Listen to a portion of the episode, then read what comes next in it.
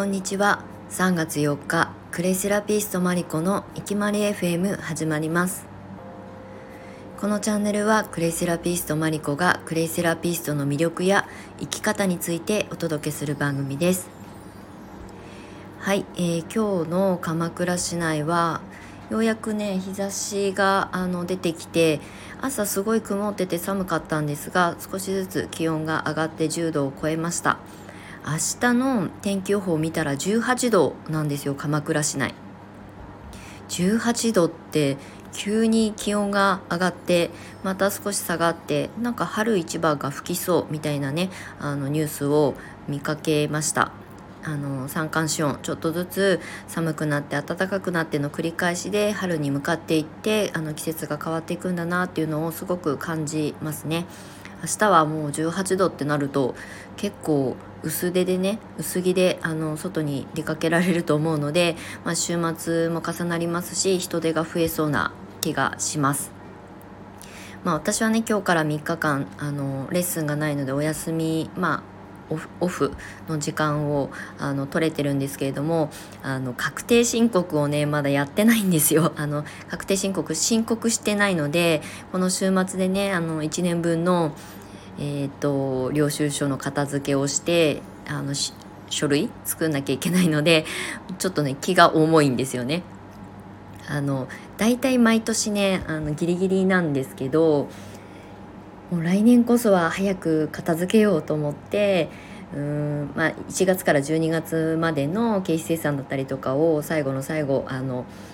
えーと、入力をしてね作業するんですけれども大体それが終わった後は3ヶ月ぐらいはちゃんと毎月あの必ずあの領収書の整理とかやるんですけど 春過ぎたあたりからまあいっかみたいな感じで 結局ね1年の収支あの、まあ、経費精算とかね収支のあの数字をねあの一覧化するっていうのをやるのでまあ昔ね友達で税理税理関係をやってる方にまりちゃんさ毎月毎月やらないと自分の売り上げがどのぐらいなのかが分かんないとあの事業を拡大していくのには難しいよっていうふうに なんかちょっとおこごと言われたことがあるんですけれどもあの治らずにこのもう8年まあ確定申告今回で8回目なので 結局何一つ変わっていないっていう状況でこの週末はお天気良さそうですが確定申告のあの書類作成なんかに時間を費やしたいと思います。とっても残念なあの週末になりそうです。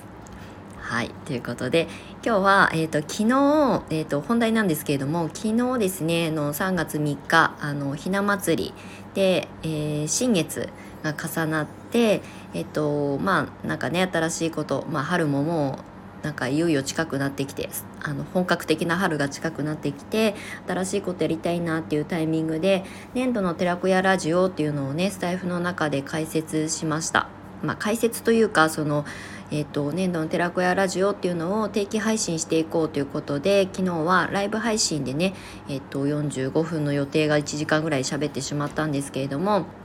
あのラジオ形式であのやっていきたいなっていうふうに思って、まあ、番組的に作っていきたいなっていうふうに思ったことを、まあ、とりあえず新月なので、まあ、スタートを切ることにしました。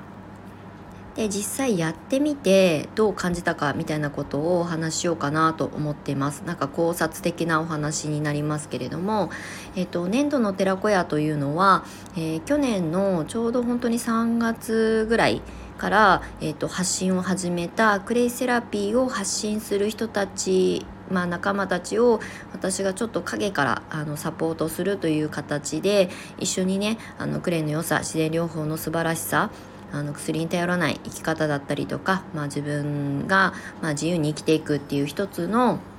発信の場になったらいいなっていうのとあとはそこに参加してくださる年度の寺子屋の先生たちが今数人いるんですけれどもその先生たちが横のつながりが増えていくことでまあうんなんだろう応援し合える環境関係だったりとか、えー、と何かこうヒントをもらえるような関係性が作れたらいいんじゃないかなっていうふうに私自身が一人でずっとかあの活動してきたからこそあの感じて思いついて立ち上げた試みなんですね。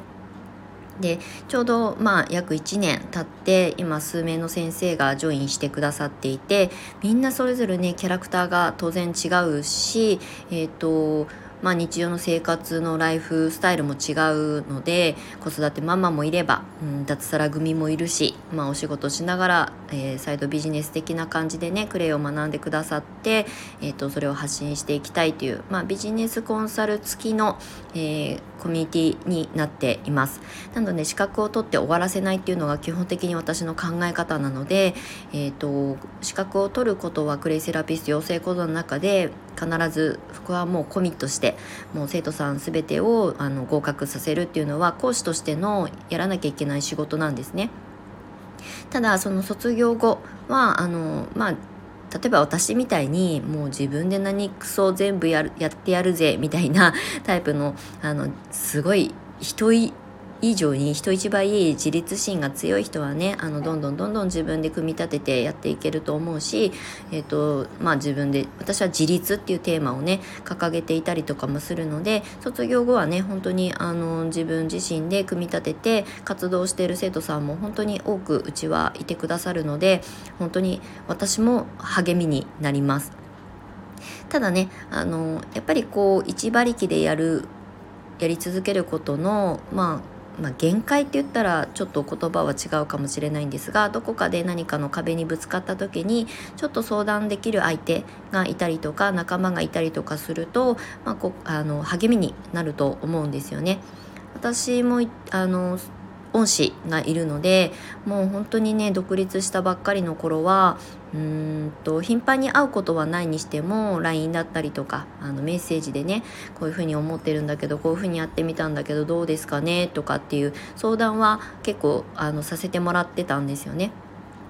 もう今はねもう8年も9年も経ってるのであのおんぶに抱っこはしてませんけれどもでも最初の立ち上げってとっても不安なことだったりとか自信がなかったりとかこれで良かったのかなって思うことってたくさん積み重なってくるんですよね。発信すればするほどそういうあの課題にぶつかることが多いのでその時に、まあ、心が折れないようにというかうん本当に自分がいいなと思ってスタートしたことが、ね、なかなか続かないっていうのが一番もったいないなってどうしても私は思うのでそういうものをねあのみんなで支え合ってまあ、シェアしながら応援し合いながら形にしていきながら、えーと、自分のやりたいことを、えー、実現していくっていう場所にしていきたいなと思ってスタートしたのが粘土の寺子屋というあの取り組みなんですね。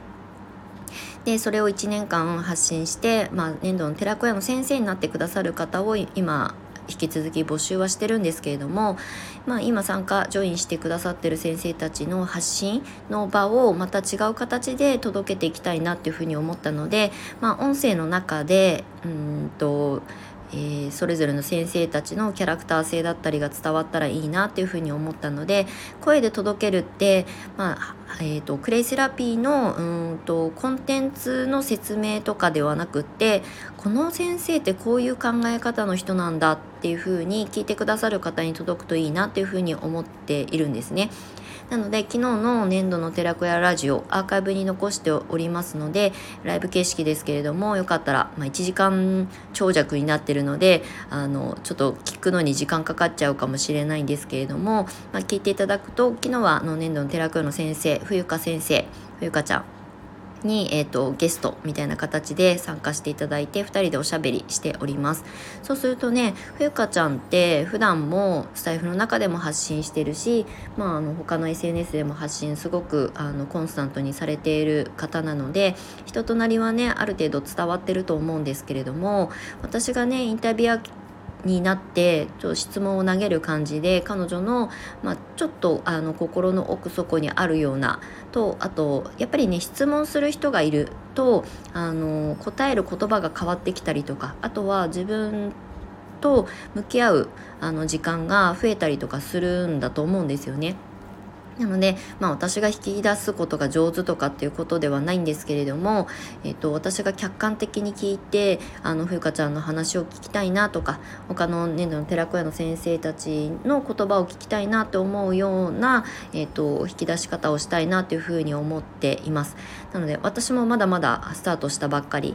普段ねあのスタイフライブでコラボさせてもらう時とはまたちょっと違ったきちんと趣旨を持って、えーと、スタートしているものなのでもうそこにあのジョインしてくださってる先生たちの魅力を引き出すのを私は徹底してやっていこうかなっていうふうに思っています。であのスタイフの中でまずはスタートしたものをどんどん外にあの派生させていきたいなっていうのは考えているんですけれども何しろ私がねまだまだあの情報不足だったりとかあの自分自身がやろうと思ってたことも後回しにしちゃっていることでポッドキャストとかあの Spotify とかに連携まだ取れてないんですけれどもまあ一つずつみんなの力を借りながらあの形にしていけたらいいなと思っております。で実際本当にやってみてよかったなと思ったのがそのやっぱりこうカテゴリーが作れたっていうことですね。年度の寺子屋ラジオっていうので、えーと、カテゴリーを作れたこと。でそこの中でみんな話すことは基本的にクレイのこと、まあ、生き方のこと,、えーと、女性の新しいこう仕事の、ね、あり方とか、えーと生き方ライフスタイルっていうものをクレイだったり自然療法だったりとかっていうことをあの柱にして発信できる場にできるんじゃないかなってなんとなく肌で感じてるっていうところにまだそこで着地してるんですけれどもでもそれをやってみて、まあ、やっぱり続けていくことにすごく意味を見いだせるな意義を見いだせるなっていうふうに感じられたのがすごく大きなえ、収穫になりました。だからすごい楽しくて1時間ぐらい喋ってしまったんですけれどもこれは毎月、えーと、3 3日ですね。毎月3日の午前10時、えーと、に、えー、30分番組みたいな形で続けていきたいなというふうに思っています。で来月は4月3日。で日曜日だったかな？曜日が。